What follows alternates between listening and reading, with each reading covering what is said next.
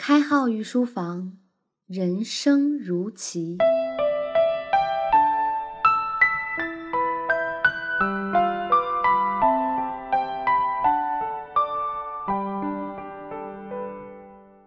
御书房的各位听官们，大家好，欢迎收听《博弈论》重新制作的内容，我是开号。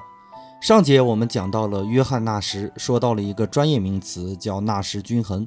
首先来说，纳什均衡可以算是博弈论中最重要的基础，基于纳什均衡衍生出来的一系列博弈模型，所以在任何一本博弈论教材之中都会大书特书。但是由于内容太过高深，很多材料反映出来的内容也仅仅用于数学参考，而我们是一直帮大家解读内容的，所以我们今天就为大家解释一下这个数学味儿特别浓烈的专业名词——纳什均衡。要理解纳什均衡，首先要理解均衡的概念。在经济学里，均衡和博弈论中的均衡概念有些许不太一样的地方。经济学里的均衡是指买卖双方对于商品价格都能接受的情况，比如市场均价就是均衡的体现。但是博弈论中的均衡呢，是指参与各方的人都不会改变策略的状态。均衡的状态我们随处可见，比如夫妻关系的维持。但是千万记住，均衡状态一般有两种，一种是喜剧均衡，一种是悲剧均衡。还按刚才的夫妻关系维持来说，如果是悲剧均衡，那么则是说夫妻关系保持离婚的状态。所以均衡未必是好的情况，只是说博弈各方不会仓促调整战略。我们现今世界的格局基本保持均衡的状态，但是有些有战争的地方呢，则是不能用均衡来形容的。纳什均衡从概念上拓展，当然是纳什研究发现的均衡状态。简而言之，就是说多人非合作博弈中，基于各种条件的考虑，每个人都会制定出最优策略，然后这些最优策略组合成一个策略组合。在这个策略组合中，没有人会调整自己的策略，因为只要有人调整了策略，他的利益就不是最大化了。非合作博弈的根本前提就是每个人会考虑自己的利益最大化嘛。可能敏锐的伙伴一下子就看出问题了。看好你说的这种分析，从逻辑上来看没有错误，但是你要考虑一个特别严肃的问题啊：人心隔肚皮，你怎么能确定参与博弈的各方都能做出最优策略呢？我们世界可是不完全信息博弈啊，准确的判断出对方的行为也是要很复杂的能力的。这种设想是很有道理的。我们提供两种比较可靠的方法来帮大家去理解如何判断对方的策略。这两种方式分别是经验启发法和将心比心的分析。经验启发法顾名思义，是指我们通过以往经验判断事情的发展趋势。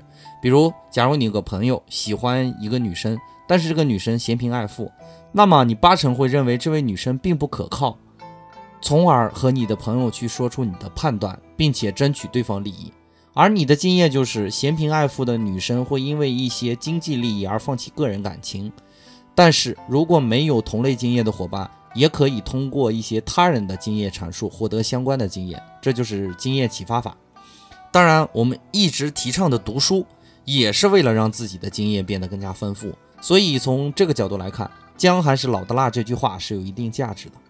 我们再来说将心比心的分析，你要时常站在博弈的另一方或者多方考虑问题。假如我是我的敌人，我会通过哪种方式来打击自己？这样的分析方法是假定了对方完全了解本方的完全信息，从而制定周全的计划。我们生活里也把这种方法叫做换位思考。要注意的是，无论经验启发法还是将心比心的分析，是站在对方完全理性、追求利益最大化的情况下使用的技巧，所以在实施起来可能会有些偏差。如果出现了高估对方策略的情况，你大不了就是大炮打蚊子，小心别闪了自己腰就好。但是如果你低估了对方，可能会因为准备不足而导致策略失效，这是很危险的情况哈。所以要尽量对对方的策略做出立体全方位的策略评估。在这里，我们再拓展一下，我们持有的理性知识分为三个层级，分别是临界、一界、二界到无限界次的理性知识。临界很好理解，我们假定所有人都是理性的，但是我们不会仔细的评估别人是否是理性的。一界呢，则是在理解理性的基础上，也知道对方是理性的；二界是指在一界的基础上，每个人也知道自己是理性的。理解起来其实并不难哈。临界就是我们知道我们自己在干嘛，一界就是我们知道我们自己在干嘛，也知道别人在干嘛。二界是我们知道我们自己在干嘛，也知道别人在干嘛，同时别人也知道我们在干嘛。大多数人获得临界的知识是非常容易的，关注自己的行为就可以了。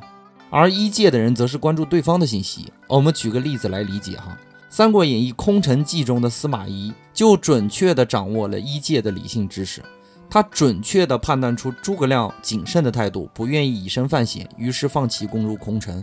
而诸葛亮除了了解自己和对方，也了解司马懿会做出这样的判断，所以镇定自若地在城墙之上弹琴。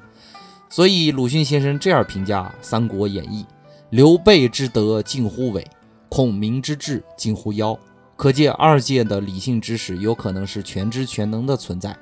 我们把话题再绕回来哈，我们知道了纳什均衡是一种策略组合的均衡状态，也同样知道了纳什均衡是指所有人做出最优的决策，以及均衡有悲剧和喜剧之分。我们还要理解几个纳什均衡的特性。纳什均衡的均衡点可不止一个，而好坏均衡之间也可以相互转化的。我们来举个例子，举一个大家都爱听的谈恋爱的例子。当然，我声明，以下例子纯属我在日常生活里观察和采集的，并不是开号自己的故事哈，大家不要用异样的眼光去听节目。有一个男生呢，他表现欲望很足，你就假设是开号吧哈。开号和开号的女朋友关系很好，也和很多女性的听众关系也不错。但是呢，我的情感生活并没有因此坍塌，而我和我女朋友关系很好呢，和听众的关系也很好。这很直观的发现，我们各个博弈方面是有很多个均衡点的。但是有些我的朋友却总处理不好日常生活中异性和自己女朋友的关系，这到底是怎么回事呢？让我来给大家分析一下。首先，我女朋友是充分的了解我的特性的。如果想让我们的关系进入均衡，我女朋友两种策略。要么没完没了的吃醋，让我们的关系逐渐恶化；要么就表现出自己和其他女性不同的地方，让我离不开她。这两种不同的策略会导致不同的均衡结果。而我当然不可能因为我的听众对我的女朋友做出什么厌倦的情绪。也就是说，我的最优策略是既要和听众友好礼貌的相处，又要拼命的对我女朋友好，让她不要乱吃醋。而我的听众呢，当然也不会干涉我的感情问题，所以也会努力的和我好好相处。所以呢，我们三方的均衡就这样建立了。当然，这只是假设，我们每个人都做出了最优的策略。而事实上呢，我女朋友所在的位置恰恰是可以转化均衡结果的。也就是说，她的不同策略会直接导致不同的结果。换一个角度来说，你会因为和你的女朋友关系不好而杜绝和异性来往吗？所以这里。也要给伙伴们提个醒，千万不要通过一哭二闹三上吊来阻止你的伴侣和其他异性来往。多半这样的策略只是在单方面毁坏你们的关系。也就是说，其实你的伴侣对你好，多半是因为你和他们不一样，所以你是在他身边的。你和他的异性朋友从表面上来看是竞争关系，事实上你们在不同的层级，所以要小心的选择博弈对象，不要把主动变成被动。当然，我讲到这里，你大约了解了均衡是什么概念了吧？而我们要时刻警惕自己的决策是不是最优的策略。换而言之，社会上有很多大多数都让人不爽的事情长期存在，不是因为社会哪里出问题了，而是因为这些事情有关的博弈方只是做出了他们认为最优的决策而已。关于具体的案例，社会上的这种纳什均衡现象，我们下节再为大家展示。伙伴们，本节的内容就播讲到这里，感谢大家的收听，我们下节再见。开号御书房，人生如棋。